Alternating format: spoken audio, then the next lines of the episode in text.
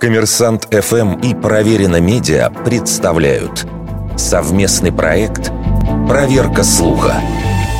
Правда ли, что упавшее на голову яблоко вдохновило Ньютона на открытие закона всемирного тяготения? Эта история считается самым ярким примером внезапного научного озарения и известна, пожалуй, любому школьнику – Действительно, в 1666 году Ньютон, спасаясь от эпидемии чумы, уехал из Лондона в свой дом в графстве Линкольншир. События того периода описал родственник Ньютона Джон Кондуит спустя 60 лет.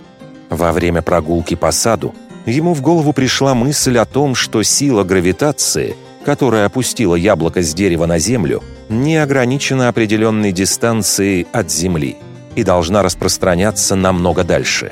После этого Ньютон лег и стал проводить вычисления. Похожую историю вспоминал антиквар и археолог Уильям Стьюкли.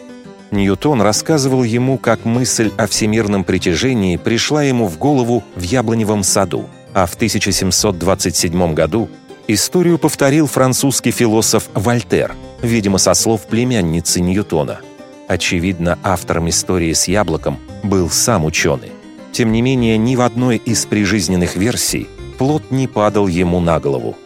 А вот через 30 лет после смерти Ньютона математик Леонард Эйлер в переписке с немецкой принцессой Фредерикой Шарлоттой, объясняя принципы гравитации и обстоятельства открытия ее законов, рассказал, что гениальная идея пришла в голову Ньютону после падения на него яблока. Очевидно, пример – оказался даже слишком наглядным, закрепившись в книгах и учебниках по физике.